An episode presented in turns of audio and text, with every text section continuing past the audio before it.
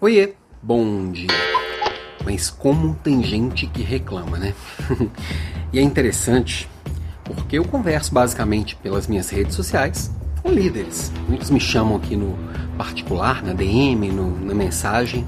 E uma das coisas que traz é sempre assim: ah, que minha empresa não tem plano de carreira, ah, que eu não sou reconhecido pelo meu chefe, ah, que minha equipe não faz o que eu peço, ah, que não tem treinamento na minha empresa. Você vai ficar esperando até quando que alguém faça algo por você. E outra coisa, o que é pior, assim, que a questão. Nós estamos falando de líderes.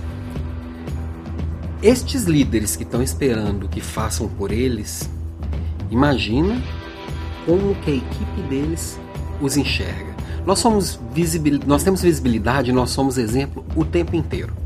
E a hora que a gente está escolhendo não liderar a nossa própria vida e a nossa própria carreira, a gente está mostrando é assim que a gente acredita que é o certo. Então, a sua equipe, se você é uma dessas pessoas que está esperando, que está reclamando que não fazem por você, que o governo não faz, que sua família não faz, que seu chefe não faz, que sua equipe não faz, provavelmente a sua equipe está olhando para você esperando que você faça algo também. Muito provável. E reclamando que você não faz. E te vendo como um fraco. Então, o meu papo de hoje, conversa bem rápida aqui, é sobre protagonismo de novo, né? É sobre quanto que a gente olha para nossa própria vida, faz as nossas escolhas e vai atrás. Ou melhor, vai na frente.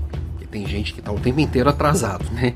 E as nossas escolhas são nossa responsabilidade e não cabe a ninguém fazer por mim. Ah, mas pode ser que alguém faça? Pode. Pode ser que a empresa me traga algum treinamento? Pode. Pode ser que o governo invente algum benefício lá que vai, de certa forma, me beneficiar? Pode. Eu posso esperar por isso? Óbvio que não. Na minha visão de mundo. Eu tenho que fazer e acontecer. Isso é liderar. Isso é liderar, inclusive, na vida. Ok? Beijo e até amanhã.